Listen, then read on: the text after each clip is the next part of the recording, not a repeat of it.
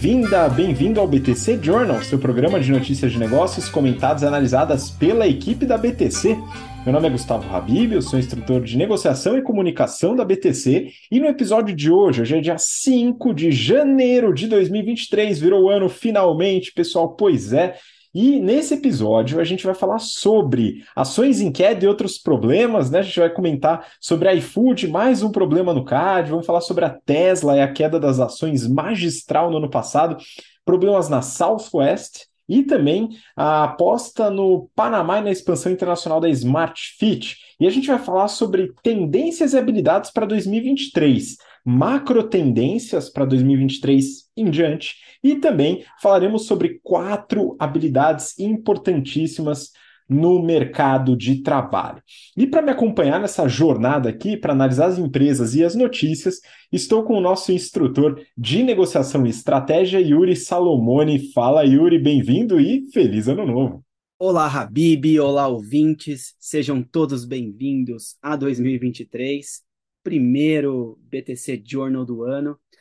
Bom dia, boa tarde, boa noite, seja lá o momento que você estiver escutando. Talvez na praia, né, Habib? Talvez no campo, a galera com o pé na areia ali, escutando nosso podcast. Tomara que estejam escutando aí, porque a gente está bastante esforçado nesse ano para manter a assiduidade e deixar todos vocês bastante informados sobre toda e qualquer notícia do mercado de negócios, Habib.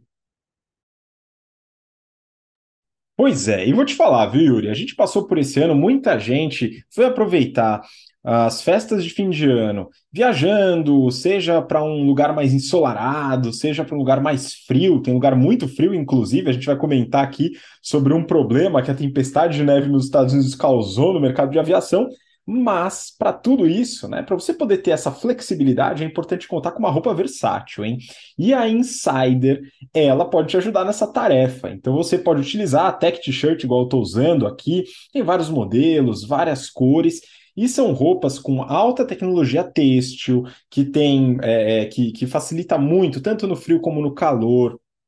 É, se você transpira também não precisa se preocupar, tá tudo certo, que ela tem tecnologia anti-suor, anti-odor e também vai servir para diversas situações. Tem vários modelos para você praticar seus esportes. O Yuri aqui, que é um atleta, tá fazendo exercício seis vezes por semana. Eu não sabia nem que tinha isso de dia na semana, Yuri, mas seis vezes por semana fazendo exercício. E você tem as camisetas e as peças da Insider para contar e claro, você, como ouvinte aqui do BTC Journal, do BTC Cast ou espectador pelo YouTube, você tem um descontão de 12% nas peças lá na loja para todos os produtos. Basta colocar o cupom BTC12. O link está aqui na descrição, o cupom também. Faça bom uso lá na loja da Insider Store. E para você que tem interesse em se desenvolver em business, entender através de casos reais, casos práticos, muita mão na massa, finanças corporativas e valuation, estratégia e marketing, negociação e comunicação, resolução de problemas, o General Business Program está com inscrições abertas e ele é perfeito para você que está entrando no mercado de trabalho, você que está no final da faculdade ou recém-formado, até mais ou menos quatro anos de formado ou formada, você vai aproveitar demais o GBP, que já alavancou a carreira aí de mais de 8 mil alunos e alunas. E para você que já tem mais experiência, gestor, gestora, líder, etc., o Strategy and Finance foi desenhado especificamente para você que vai participar de uma turma que tem muita gente experiente, que vai trocar informação de mercados diferentes. Isso é muito rico na sala de aula, viu, pessoal? Além, claro, dos conteúdos mão na massa que a gente trabalha aqui, tá bom? Os links também estão na descrição, tanto para o GBP como para o Strategy and Finance. E para você que quer se desenvolver em Excel e modelagem, também tem a opção do nosso Excel Plus Business Program, também com inscrições abertas, turmas começando em março. Do Strategy and Finance agora no final de janeiro e do GBP no final de fevereiro. Bom, vamos lá, Yuri, tem algumas coisas para a gente comentar aqui, e eu vou começar com uma notícia do Valor Econômico, é, que saiu essa semana. Tribunal do CAD decide se vai continuar investigando o iFood. E o que, que aconteceu aqui, Yuri? É o seguinte. A gente já falou do iFood e do CAD. Eu vou retomar o que a gente falou em agosto do ano passado. A gente comentou sobre uma entrevista que a CEO da RAP deu sobre, sobre essa situação de supostas práticas anticompetitivas do iFood no mercado de delivery. Na época, tinha uma discussão se o iFood teria descumprido um acordo que, vai, de forma simplificada, dizia que a líder do delivery não estabeleceria mais contratos de exclusividade com restaurantes. Isso aconteceu bastante no passado, mas, claro, tende a concentrar o mercado no líder. Na época, a RAP afirmou que o iFood teria burlado esse acordo ao renovar contratos ou colocar restaurantes do mesmo grupo num contrato guarda-chuva com exclusividade. Bom, essa investigação ela segue em curso pelo CAD. Mas como desgraça pouca nunca é suficiente, eles têm que lidar com um órgão também em outra frente. Olha o que está acontecendo. A notícia fala da representação oficial da Associação Brasileira de Empresas de Benefícios ao Trabalhador, a ABBT. Ela entrou no CAD com três potenciais infrações que ela acusa o iFood. Ou seja, o iFood ele está lidando aqui com o mercado de benefícios, além do delivery lá com a situação da RAP, aqui no iFood Benefícios, ela também está lidando com esse probleminha aqui no CAD. O iFood Benefício é um programa que a gente já comentou bastante aqui, uma diversificação de produto, de portfólio do iFood bem interessante, entrando no mercado de benefícios. Alguns de vocês que estão ouvindo a gente certamente conhecem ou utilizam este produto. Bom, quais são esses três pontos que a associação colocou. Primeiro, uso de base de dados originada no negócio de delivery para prospecção no serviço de benefícios. Esse seria o primeiro ponto anticompetitivo. Né? O segundo, subsídio cruzado, uso de receitas do negócio de delivery para queimar caixa no novo produto. E o terceiro é a discriminação de concorrentes do iFood como meio de pagamento na plataforma. Bom, sobre o primeiro e o segundo itens, não tenho informações sigilosas, se eu tivesse, obviamente, eu não contaria. Mas se fosse para apostar, eu apostaria tudo que eu perdi na bolsa no ano passado, afirmando que eles fazem ambos, tá? Eu acredito que o CAD sabe também, mas as infrações foram arquivadas. Por quê? Porque não são infrações. O iFood ele não vai esconder a base de si mesmo, originada lá no delivery, para prospectar o vento. E subsídio cruzado é perfeitamente normal, desde que não haja dumping ou fraudes contábeis. E se você quer entender de fato o que é dumping, como ele age, exemplos de dumping e também fraudes contábeis, já sabe, GBP e Strategy and Finance estão aí e a gente analisa no detalhe. Já a terceira potencial infração, ela segue em investigação, essa discriminação de concorrentes nos meios de pagamento. A gente vai aguardar, né? Aí eventualmente pode gerar um problema, tá? De anticompetição. Mas vamos aguardar o CAD bater o martelo. É claro que eles vão analisar, isso não é algo atestável tão facilmente. Né? A gente vai ter que aguardar a decisão do CAD, mas está aí mais uma dor de cabeça para o iFood lidar em relação à competição agora num mercado que eu imaginava que eles não iam sofrer isso, que é um mercado de benefícios onde eles ainda não são líderes. Bom, vamos seguir para a próxima notícia Próxima notícia aqui, é, também do valor econômico, mas na verdade eu peguei duas notícias, viu, Yuri? É, a primeira é: ações da Tesla caem 65% em 2022, o maior declínio anual de todos os tempos. E a segunda notícia, também do valor: Tesla bate recorde com a entrega de 405.278 veículos elétricos no quarto trimestre. Yuri, queria que você comentasse um pouco sobre a Tesla que, com todas as polêmicas do Elon Musk, está entregando bastante carro, pelo jeito. Pois é, Habib. É, tá entregando bastante carro, mas não está atendendo a expectativa do mercado. E por isso é parte aí justificativa dessa queda, né? Mas vamos lá. A Tesla é, tem sofrido um pouco com, com o movimento do Elon Musk, que é o seu CEO, na compra do Twitter. Então, é, os acionistas da Tesla, os investidores da Tesla, têm brigado com Elon Musk, criticado ele nas redes sociais, inclusive no Twitter, sobre esse movimento dele de não dar a atenção devida à Tesla. Eu, se fosse Elon Musk, olharia para a Tesla 10% do meu tempo, porque ela vale 10%. É, olharia para o Twitter 10% do meu tempo, porque ele vale 10% da Tesla. É quase nada. Eu posso estar errando aqui a ordem de, de grandeza, Habib, mas assim, não vale a pena investir tempo no Twitter se você tem a Tesla para se preocupar. Perder aí 65% do valor das ações é muito dinheiro, muito mais dinheiro dos que os 44 bilhões que o Elon Musk pagou no Twitter. Então, ele perde muito não dando prioridade ao que de fato é prioridade, a empresa é, com maior potencial de ganhos.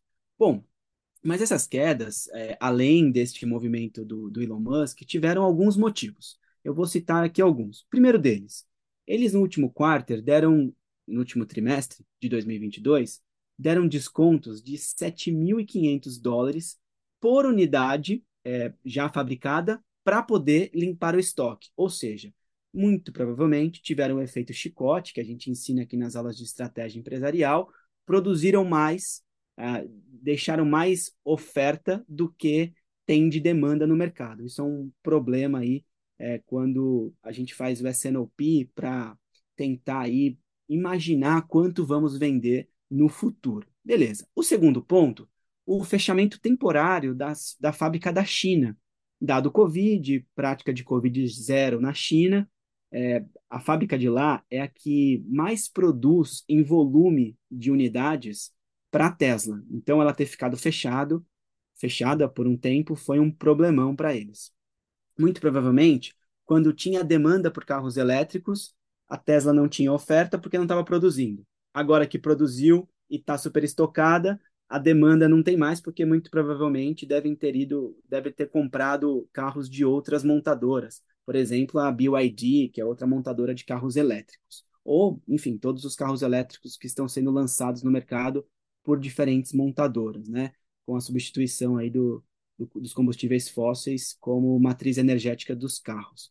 Bom, o terceiro ponto aqui é que eles entregaram 405.278 unidades, bateram recorde. Pois é, foi lindo, parabéns Tesla, mas eles não atingiram a expectativa do mercado, que era de produzir 420.760 veículos. Então, ficou um pouco abaixo aí o número de carros produzidos. Bom, o plano era crescer 50% em número de unidades, mas só foi alcançado 40%. Enquanto isso, Habib, olha que pênalti que eles pagaram. O custo de produção aumentou 47%.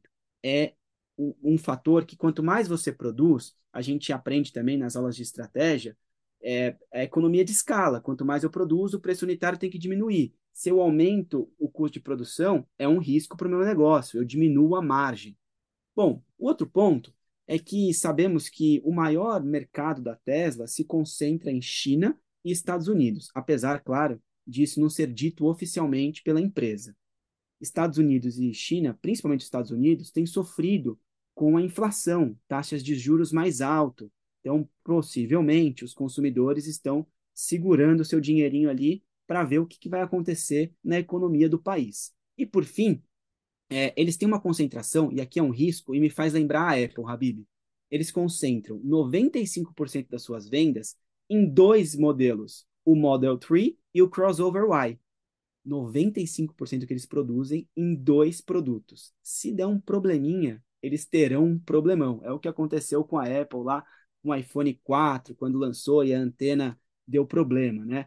E a Apple, a gente está acompanhando aí os financials dela, é muito concentrado no iPhone, qualquer movimento que ela faz no iPhone compromete o seu resultado. Óbvio que a Apple é incrível, está lá nas top 3 da, do mundo em valor de mercado, mas tem um risco de concentração de portfólio.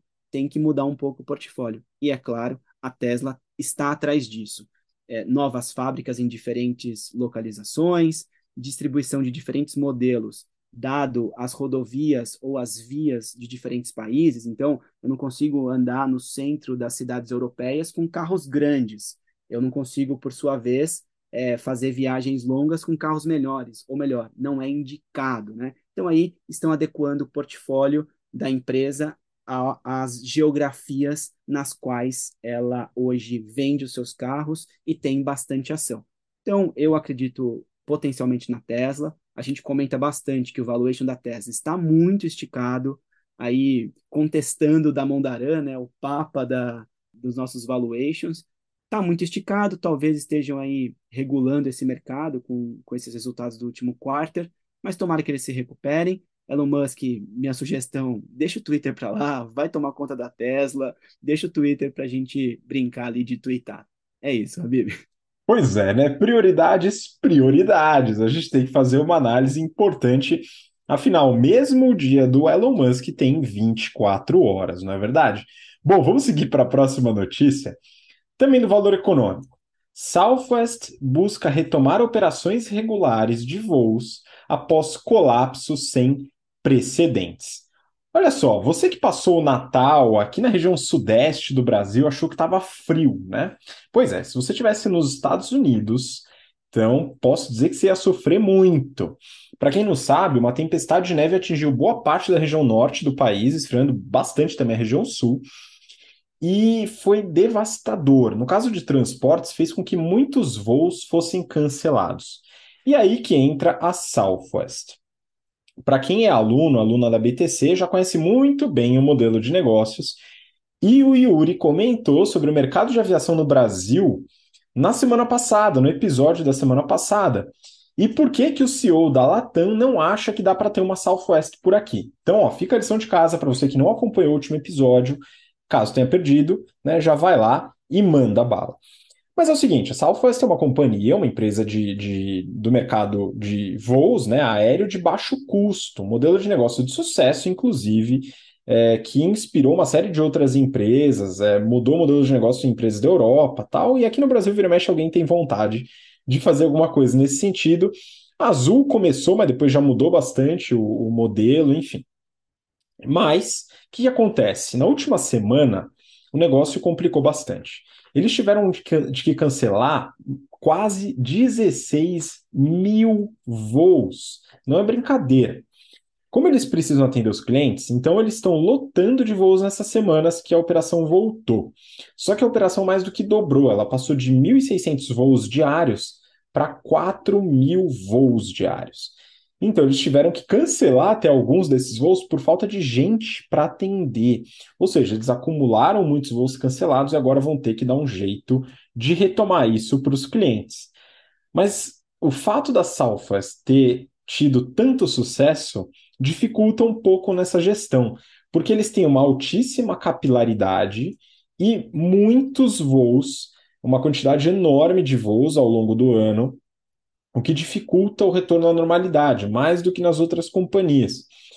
E eles estão sendo muito cobrados pelas autoridades americanas, porque eles querem restabelecer os voos, mas a recuperação ela tende a ser mais lenta do que as concorrentes. Então eles vão precisar reorganizar os aviões nos aeroportos, isso leva um certo tempo e com certeza vai prejudicar os resultados da companhia. Mas vamos lá, só para entender um pouco desses resultados, eu peguei aqui dos primeiros nove meses de 22, que foi o último resultado que eles divulgaram, e aí para você ter uma noção do tamanho da empresa. A Salfas teve em nove meses uma receita total de 17,6 bi de dólares, bi com B de bola. Como que está segmentada essa receita? Está segmentada em voos de passageiros, que representam 90% dessa receita, carga, que representa 0,5%, e outros, né, a gente tem outras receitas também presentes, 1,6 bi de dólares, né? Ó, só para você ter uma ideia, na, no retorno da pandemia, né, a receita cresceu mais de 64% em relação aos primeiros nove meses de 2021. A empresa ela tem um lucro operacional bastante razoável para o setor, muito bom de 1,4 bi foi nesses nove meses, que dá uma margem operacional de 8%. A margem líquida é de 4%, que já surpreende por ser positiva, hein, pessoal? O mercado de aviação ele é um mercado bastante complicado. Ainda melhor, é uma empresa que gera um caixa absurdo. Né? Então, ela tem um lucro líquido de 700, teve um lucro líquido de 760 milhões de dólares, que é uma margem de 4%, mas nesse período ela gerou um caixa de 3,2 bi. Isso dá mais do que o dobro do lucro operacional. Então ela gera bastante caixa, o que é bem interessante para a sua operação.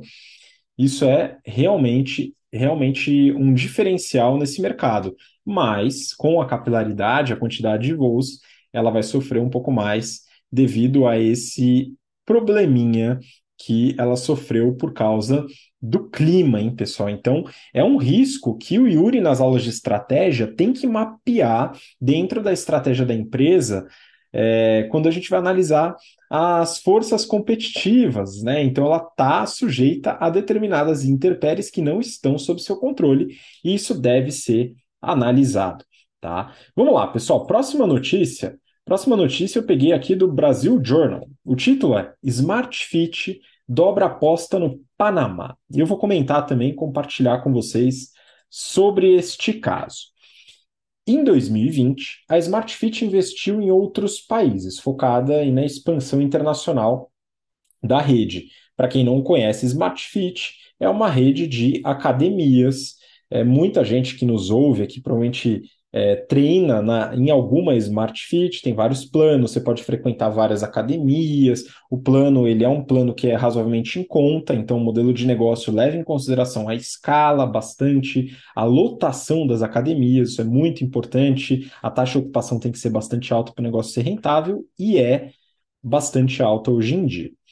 Bom, o que, que acontece? Um desses investimentos internacionais foi a criação de uma joint venture chamada Sport Panamá. Essa joint venture, joint venture é uma estrutura que a gente estuda lá no GBP, no Strategy and Finance, como sendo uma aliança estratégica, e é a criação de uma empresa que é controlada por outras empresas que fazem parte dessa joint venture para poder tocar uma determinada operação. E essa joint venture ela foi criada para operar as academias da Smart Fit no Panamá e também na Costa Rica. A Smart Fit ela tinha 50% do capital e agora ela está comprando os outros 50%. Quanto ela está pagando pelos outros 50%? 59 milhões de dólares. A Sport, ela tem 28 academias, Sport ou Sporti, tá, pessoal? não sei como é que fala, mas tem um Y no final. É, eles têm 28 academias e a receita que foi anualizada a partir do terceiro TRI é de 22 milhões de dólares. Isso aqui é uma, uma coxambração, uma martelada para tentar gerar um valor é, anualizado, tá? Mas ela não fechou o resultado do ano ainda. E o EBITDA também anualizado de 11 milhões de dólares. Como eles tinham investido cerca de 20 milhões em 2020 para a formação da JV, totaliza um valor de 80 milhões pela empresa. Ou seja, se a gente pensar em múltiplo, múltiplo de EBITDA, dá cerca de 7,3 vezes. Segundo alguns analistas, é uma boa compra, dado que a própria SmartFit hoje negocia uma empresa com capital aberto em bolsa. Se você quiser investir, você pode. É, se eu recomendo ou não, a gente não faz recomendações aqui de forma alguma, então você vai ter que estudar por conta. Mas o que, que acontece? Ela negocia em bolsa cerca de 10 vezes o EBITDA. Então, em tese, a compra teria sido interessante, pelo menos no aspecto do múltiplo. E por que, que a SmartFit expandiu internacionalmente? Tem algumas justificativas, tá? Mas o que a gente sabe é que é uma estratégia importante para a rede. Tanto que hoje mais de 50% do faturamento é fora do Brasil.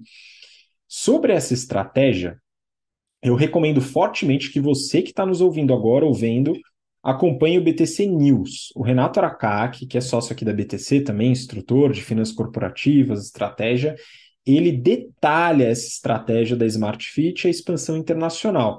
Por que é importante expandir, expandir inter, internacionalmente? Como funciona essa expansão? Quais são as dores da expansão e da internacionalização? Tudo isso está no BTC News e o Renato detalha isso. Eu, eu realmente recomendo que vocês assistam.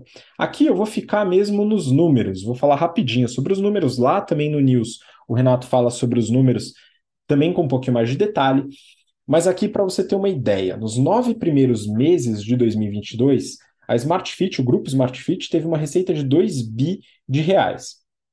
Essa receita ela está dividida, sendo 42% Brasil e os restantes 58% são no exterior, sendo que grande parte está no México, 21% dessa receita de 2 bi está no México. São 1.100 academias no total, mais de 1.100 academias, e mais de 3 milhões e 700 mil clientes. A quantidade de academias no Brasil é maior do que lá fora, mas tem mais alunos lá fora do que aqui no Brasil. O que isso quer dizer? Quer dizer que a produtividade das academias lá de fora é maior do que aqui no Brasil, a taxa de ocupação é mais alta. Isso faz com que elas sejam mais lucrativas, tá? de uma forma genérica. Mas tem que analisar, claro, outros aspectos, né? Mas só no aspecto de taxa de ocupação já dá um bom indicativo. É uma empresa com uma margem bruta bastante alta, 40,3%, teve um aumento de quase 12 pontos percentuais em relação ao mesmo período do ano anterior, de nove meses de 2021. A margem EBITDA de 17,4% e não teve lucro líquido, teve prejuízo líquido, apesar de uma margem positiva, uma margem EBITDA positiva. O prejuízo foi de quase 140 milhões nos primeiros nove meses, fruto principalmente de um resultado financeiro bastante agressivo negativamente. Quase 254 milhões de reais de resultado financeiro negativo, ou seja, mais despesa financeira do que receita financeira, porque tem um alto nível de endividamento. Ah, mas ela é muito alavancada? Não, ela não é muito alavancada. Apesar da dívida bruta ser bastante alta, ela tem muito caixa.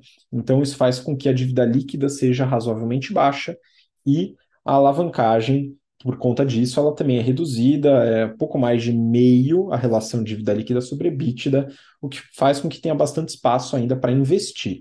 E aí, na segmentação que o Aracac fez no BTC News, ele fala sobre a, a parte que está dedicada à expansão da rede, a parte que está de, dedicada a CAPEX e manutenção dos equipamentos. É bem interessante para você entender o modelo de negócio.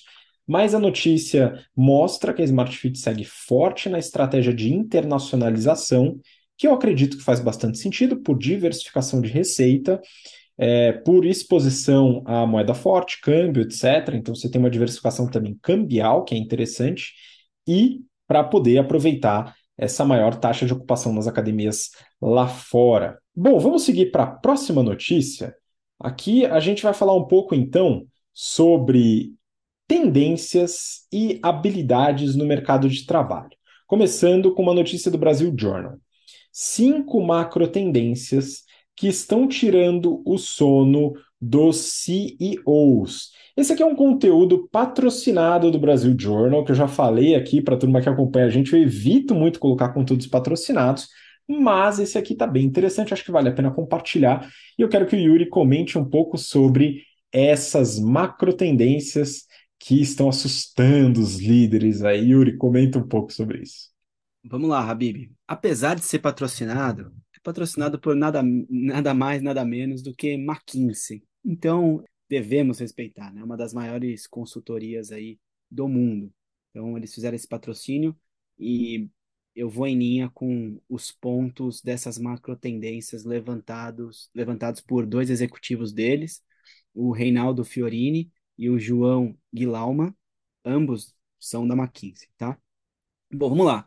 Desde 2020, né, pandemia, a gente teve que reaprender a existir praticamente, o jeito de sair de casa, o jeito de consumir, comprar, enfim. 2022, a gente tem a guerra aí da Rússia e da Ucrânia, isso para citar dois problemas grandes aí. E claro, que geram impactos, em, dentre outras coisas, na economia, é, né, no geral, no consumo e tudo mais. Isso aí sem falar na intensa polarização de opiniões que a gente está vivendo no mundo, no Brasil e no mundo, e também das emergências climáticas que se faz cada vez mais presente no nosso cotidiano. Mas beleza, eles citaram aqui cinco macro tendências? Vamos, vamos uma por uma. Primeira, maior volatilidade global e local. Beleza, a gente tem uma expectativa de inflação no Brasil menor para o ano de 2023, porém acima da meta estipulada, o que é um, um relativo perigo aí para os nossos consumos. E, e aí, diferentes executivos do mundo começaram a agir. Quais são as quatro principais ações que eles tiveram? Primeiro, digitalização, para eliminar o custo de pessoa e reduzir custos, muitas vezes. Ah, Yuri, mas digitalização é caro. O custo de pessoas é muito maior e não é escalável em algumas vezes. Para escalar, você tem que multiplicar o número de pessoas, não necessariamente diretamente proporcional, mas cresce. O segundo ponto, realocar rapidamente os investimentos. Então, saber aonde colocar a parte do orçamento que cabe a determinada área, ou determinado produto, ou determinada ação. O terceiro, criar espaço no balanço. Basicamente, galera, alongar dívidas. Então, deixa um espacinho lá numa linha do balanço para te ajudar na rentabilidade do negócio. E por fim, buscar oportunidades de fusão e aquisição para poder crescer, crescer aceleradamente, crescer estruturado e poder é, fazer as JVs que o Habib acabou de explicar o que são. São empresas que se ajudam concomitantemente. Bom, o segundo ponto que eles levantaram é sobre a aceleração dos compromissos climáticos. Então, discussões sobre mudança de matriz energética e, segundo, adequações ao ESG, que a primeira sigla E, né, significa meio ambiente. Então, respeitar aí o meio ambiente e os compromissos climáticos das empresas. A gente teve no final de 2022 a equipe de transição do, do governo do Brasil foi para a discussão econômica sobre mudanças climáticas e tomara que isso seja reativado no país. O terceiro ponto é a demanda resiliente por commodities. É, eu fiquei surpreso com esse dado, Habib, eu não sabia, mas atingimos no mundo, de acordo com a ONU, 8 bilhões B de bola de seres humanos vivos no planeta. E óbvio que para suprir tantas pessoas, tanto consumo, o padrão de vida cada vez mais elevado, tanto em alimentação quanto em bens materiais, vai ser preciso crescer. Mas o planeta ele só vai resistir é, a um crescimento que seja sustentável e inclusivo.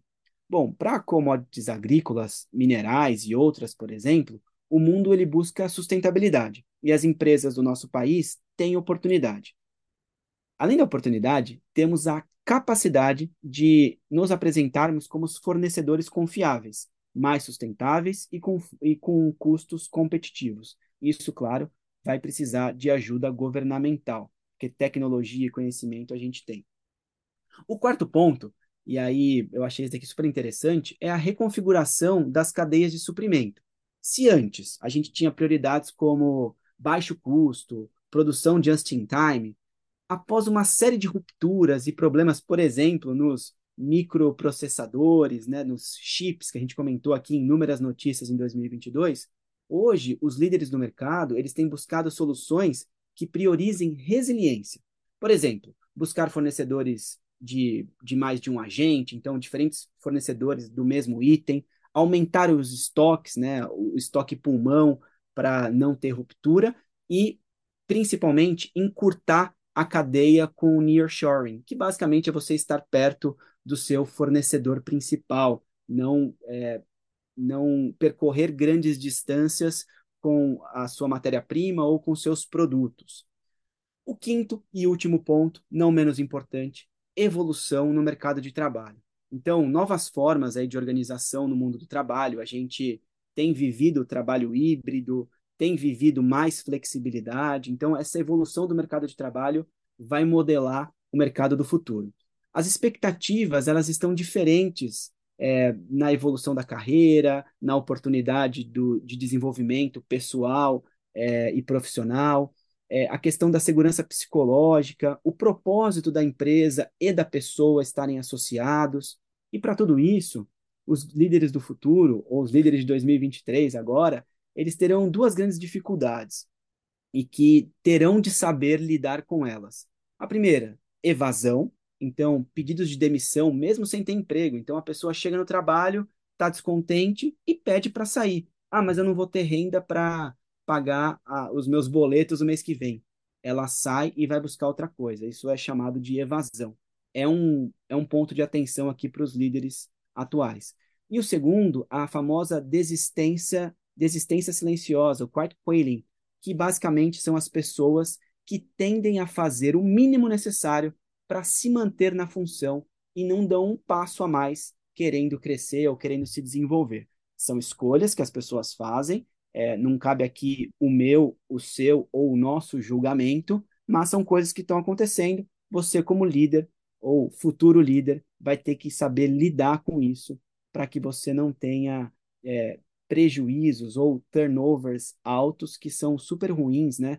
Para o mercado de trabalho, para as empresas, para as equipes que a gente cria e tenta desenvolver algo é, com bastante tempo, né? Óbvio, sempre no menor tempo possível, mas perder uma pessoa da equipe é péssimo. Eu não gosto, eu tento sempre manter a energia forte da galera aqui, porque trocar pessoas, você perde peças importantes do seu xadrez da vida, Habib. Exatamente. Então, aí estão desafios grandes para as lideranças. Vou dizer que tanto a, a motivação e a parte de gestão de pessoas, como a parte ambiental, são desafios enormes que a gente realmente sente dos clientes, sente das empresas, dos líderes que a gente tem contato. Isso é, realmente é um trabalho e tanto que os líderes terão aí e não podem desistir simplesmente não, beleza, tá como tá. De fato, não acontece. O que a gente observa é que realmente quem se preocupa com essas com essas questões acaba inovando, acaba se desenvolvendo e se diferenciando no mercado. Vamos terminar com essa última notícia. Eu peguei da Forbes, Yuri. As quatro habilidades mais importantes no mercado de trabalho do futuro. Eu já vi várias listas. Eu quero depois que você coloque até como foi elaborada essa lista aí de quem que é, tal. Isso é importante para a gente poder saber. Mas eu acredito que são aspectos que valem para muitos de vocês que estão nos ouvindo e que querem se desenvolver, querem entender quais são as perspectivas de mercado, quais as habilidades que vocês devem desenvolver. Algumas delas, quatro, estão aqui ditas e eu tendo a concordar com elas, já faço spoiler aqui da minha opinião, mas depois a gente pode discutir um pouquinho mais. Yuri, comenta um pouco sobre o que, que fala essa reportagem. Beleza, vamos lá, Habib. Primeiro, pra, para os ansiosos de plantão, como sou eu, quais são essas quatro habilidades? Primeira, inteligência artificial e aprendizado de máquina. Segundo, computação em nuvem. Terceiro, gerenciamento de produtos. E quarto, mídia social. Beleza, isso foi baseado num estudo, num relatório do Burning Glass Institute, feito em parceria com o Business Higher Education for One While, que mostra que, por exemplo, a inteligência artificial e as habilidades de aprendizado de máquina não estão apenas entre o conjunto de conhecimento que mais crescem e se espalham no mercado de trabalho, mas dominá-los também pode significar ganhar mais. Então, é, não só a remuneração é maior, como o desejo do mundo em ter essas pessoas com essas habilidades é também factível. Eu gostaria de fazer uma crítica aqui à notícia, Habib, as quatro habilidades mais importantes. Por que, que isso foi dito? Porque foi feito um estudo com 288 milhões de pessoas e o, a estatística né, tirou lá o, o quarter inicial e mostrou que as quatro principais são essas. Isso quer dizer que as outras não são importantes? De jeito nenhum não tem medicina aqui no meio, você precisa de um médico, você tem Covid, enfim, todas as. as é, tudo que a gente tem de trabalho, de desenvolvimento, de habilidades são importantes. O que você vai ter de aprender ou lidar é com a transição, com as mudanças. Tem coisas que não são mais feitas hoje em dia, ou que são feitas muito menos. Por exemplo, é, fotografia impressa ainda existe, ainda tem fotógrafos que imprimem, que fazem a arte. Mas isso, comparado aos anos 50 ou 60, talvez 70, que as famílias todas tinham seus álbuns de fotografias revelados, todo e qualquer evento que o dinheiro dava na época, hoje em dia não é mais assim. Então, isso se tornou algo virtual hoje em dia, nas redes sociais, as pessoas com milhares de fotos aí nos, nas suas redes sociais. Beleza. Mas vamos lá. Esse relatório, ele também descobriu que as pessoas que desenvolvem esses quatro conjuntos de habilidades têm um desempenho superior nos Estados Unidos quando se trata de remuneração, e muitas vezes por uma ampla margem. Então, quando você fala, por exemplo, de inteligência artificial ou computação em nuvem, são duas, é, duas profissões que você pode ter que vão te pagar muito bem. Por quê? Hoje, a oferta é menor do que a demanda. Toda empresa precisa de computação em nuvem, ninguém mais quer ter os, hard, os hardwares dentro dos seus CPDs. Todo mundo quer deixar em nuvem, é, pagar pelo quanto usa, não precisar atualizar a, a, a WMS que é, a, a, Amazon Web Service, né, a AWS, que se vire lá em atualizar os seus, os seus hardwares. Eu quero usar aquilo em nuvem e acabou, não quero me preocupar com isso. Então, são alterações que, que tem no mercado de trabalho. Vou citar uma aqui que eu vivenciei, Habib, na minha vida pessoal, é fazer solda, soldar placas de aço. Eu aprendi lá em 2005, 2004, quando eu fiz Senai, mecânico de usinagem, como que solda uma placa na outra. Era um trabalho artesanal. Hoje em dia, dentro de uma máquina CNC, dentro de uma máquina é, com controle numérico, você tem uma solda perfeita, não tem nenhum erro humano, é, solda melhor do que o, o ser humano que fazia isso há 20 anos atrás.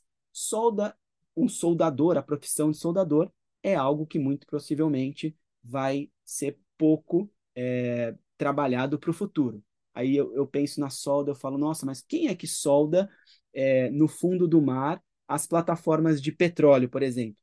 É óbvio que eu vou precisar de um mergulhador, que é super especialista, para ir lá e soldar. Uma máquina vai ser mais difícil, mas hoje a gente tem máquinas que descem e já soldam. Então, é, ao passo que eu penso em algo que não vai ser substituído, vem uma máquina e pode fazer aquilo. Beleza. Tendo isso em vista, a gente tem que acompanhar as nossas carreiras e as nossas tomadas de decisões para que a gente não seja ultrapassado pelo mercado ou que a gente não tenha habilidades diferentes suficientes para compor o mercado de trabalho do futuro. E aí, o, Ma o Matt Siegeman, que é o presidente da organização sem fins lucrativos de pesquisa de mercado, da Burning Glass Institute, ele disse que disse para as pessoas que estão procurando emprego, e eu concordo com ele, para pensarem mais sobre as habilidades que estão desenvolvendo, em vez de empresas ou empregos específicos. O que vai te colocar no comando da sua carreira geralmente envolve tanto desenvolver as habilidades certas quanto escolher o emprego certo para o futuro, Habib.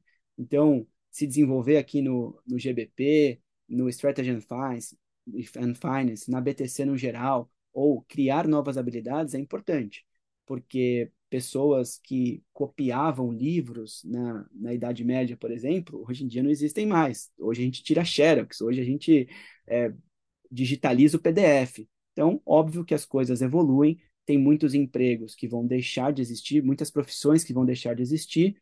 Saiba se você não está numa delas para não ficar sem emprego e sem habilidade suficiente no futuro, Habib.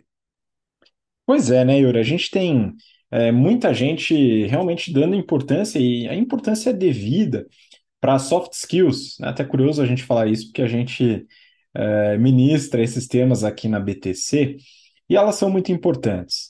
Agora eu considero elas como complementares. Elas são fundamentais? São, mas é, é, é aquela história de serem necessárias, porém não suficientes. Eu acho que uma coisa legal é que essa reportagem traz luz a habilidades que fogem um pouco dessas soft skills que, na minha opinião, foram supervalorizadas nos últimos anos como sendo suficientes e definitivamente não são suficientes, porque o mundo precisa de produção material, o mundo precisa de tecnologia, precisa de gente para pensar em energias renováveis, precisa de gente para pensar em sistemas, em automatizações. E é, essas habilidades que ele comentou de trabalho de, de gerenciamento de produto, trabalho em nuvem, é, inteligência de máquina e também redes sociais, é, são hard skills, são técnicas importantes que utilizam matemática, utilizam estatística, utilizam programação, que complementam, né, são muito importantes e vão ter sua demanda fixa. E elas vão ajudar muito no início do mercado de trabalho. A gente pensa muito em lideranças que realmente têm as soft skills como sendo mais proeminentes, mas todo mundo começa de algum lugar, não é verdade? Então, o Yuri, quando começou lá é, soldando aço no técnico, ali foi um começo, né? Se ele já começasse estudando negociação e gestão de conflitos, talvez não estivesse onde está hoje. Né? Eu também passei pela engenharia, fiz alguns cursos técnicos usados para instalações elétricas, etc. E isso foi importante lá no passado é, para o meu desenvolvimento. Então, hoje em dia, é, se, se, se, eu posso fazer uma recomendação para você, principalmente você que está no, no mercado de trabalho no começo, está na faculdade, está entrando agora, é, dá um foco grande em habilidades técnicas, em hard skills, porque vão te ajudar muito. E aqui a gente está falando de programação, a gente está falando de Excel, a gente está falando de gerenciamento de produto, a gente está falando de aprendizagem em redes sociais, de análise financeira, de estratégia, de gestão de marketing, etc. Ok? Ah, e redes sociais, último ponto aqui, Yuri. Não sei se você concorda comigo, mas tem algumas pessoas que se acham imunes a campanhas e redes sociais, né? Eu tenho alguns amigos que não gostam de rede social e acham que não são convencidos pelas redes sociais. Mas a habilidade de mídia social está muito além disso, tá? A gente está falando de produção de conteúdo, a gente está falando de é, exposição de marca, e eu acho que é importante, seja para a pessoa, seja para a empresa, né? Principalmente para a empresa. O que, que você acha, Yuri? Faz sentido ou tem pessoas que são realmente imunes a redes sociais? Habib, eu não tenho certeza de nada nunca. Eu estimo, porque ó, ter certeza é muito complicado, né? Mas em relação à rede social, eu estimo que ela vai ser de suma importância, dados os movimentos que estão acontecendo ultimamente. É, questão de ser imune, Habib, eu acho muito difícil, tá? Eu entendo que, de fato, todos nós dependeremos em algum nível das redes sociais, seja para exposição de marca, seja para marketing pessoal, seja para buscar algum conhecimento, algum especialista em determinada área sobre a qual você quer aprender ou se desenvolver. É, então acho que pelo menos uma perninha ali em mídias sociais pode ajudar bastante é, mesmo que você tenha um trabalho extremamente técnico ou que seja de uma área em que isso talvez seja um pouco avesso, tá? Pode ser muito importante para atrair as pessoas e para fazê-las conhecer sobre determinado assunto também, ok? E ficamos por aqui no BTC Journal dessa semana. Essa foi a última notícia de hoje. Eu queria muito agradecer a participação do Yuri. Muito obrigado de novo e que venham mais episódios esse ano. Perfeitamente, Habib. Eu gostar, gostaria muito que eu quero, né? Desejo muito que 2023 seja um ano que eu possa participar aqui semanalmente com os meus colegas de bancada. Mais uma vez, feliz ano novo a todos vocês que nos escutaram até aqui. Que 2023 seja um ano incrível para todos nós. Notícias teremos demais o tempo todo. Tem que ficar escolhendo aqui em qual falar em uma hora, mas que todos aí consigam cumprir as suas metas, seus objetivos e que seja um ano de, de saúde. Tudo de bom para todos e até a semana que vem. Muito bom, muito obrigado. Obrigado você que acompanha a gente até agora, pelo interesse e pela paciência. Nos vemos então na próxima semana para mais um episódio do BTC Journal. Um grande abraço, até lá. Tchau, tchau.